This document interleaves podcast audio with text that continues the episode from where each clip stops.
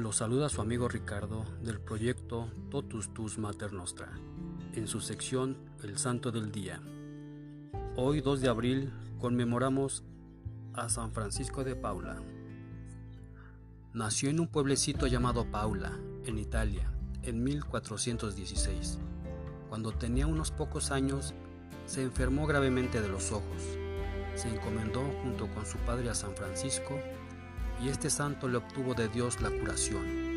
En acción de gracias, se fue a los 14 años en peregrinación a Asís y allá recibió la inspiración de convertirse en ermitaño, dedicado a rezar y hacer penitencia.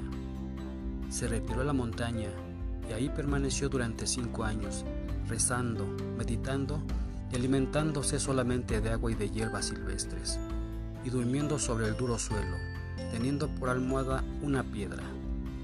Pronto varios hombres siguieron su ejemplo. Francisco tuvo que fundar varias casas para sus religiosos y en todos sus conventos puso una consigna o ley que había de cumplirse siempre. Decía así, cuaresma perpetua. Esto quiere decir que en la alimentación se debía hacer las mortificaciones que antiguamente se hacían en cuaresma, con el fin de fortificar la voluntad. Miles de hombres decidieron abandonar la vida pecaminosa del mundo e irse a la comunidad religiosa fundada por San Francisco de Paula. Así como San Francisco de Asís les había puesto a sus religiosos el nombre de hermanos menores, San Francisco de Paula les puso a los que pertenecían a su comunidad el nombre de hermanos mínimos. El Divino Espíritu le concedió a San Francisco de Paula el don de hacer milagros, de hacer curaciones y el don de profecía. El Papa Paulo VI dijo en 1977 que San Francisco de Paula es un verdadero modelo para los que tienen que llamarles la atención a los gobernantes que abusan de su poder y que malgastan en gastos innecesarios el dinero que deberían emplear en favor de los pobres. Por muchos años nuestro santo recorrió ciudades y pueblos, llevando los mensajes de Dios a la gente. Y en aquellos tiempos, como ahora, había alcaldes, gobernadores, ministros y hasta jefes de Estado que abusaban de su poder y gastaban los dineros públicos para enriquecerse o para hacer gastos inútiles y conseguir lujos, en vez de socorrer a los necesitados.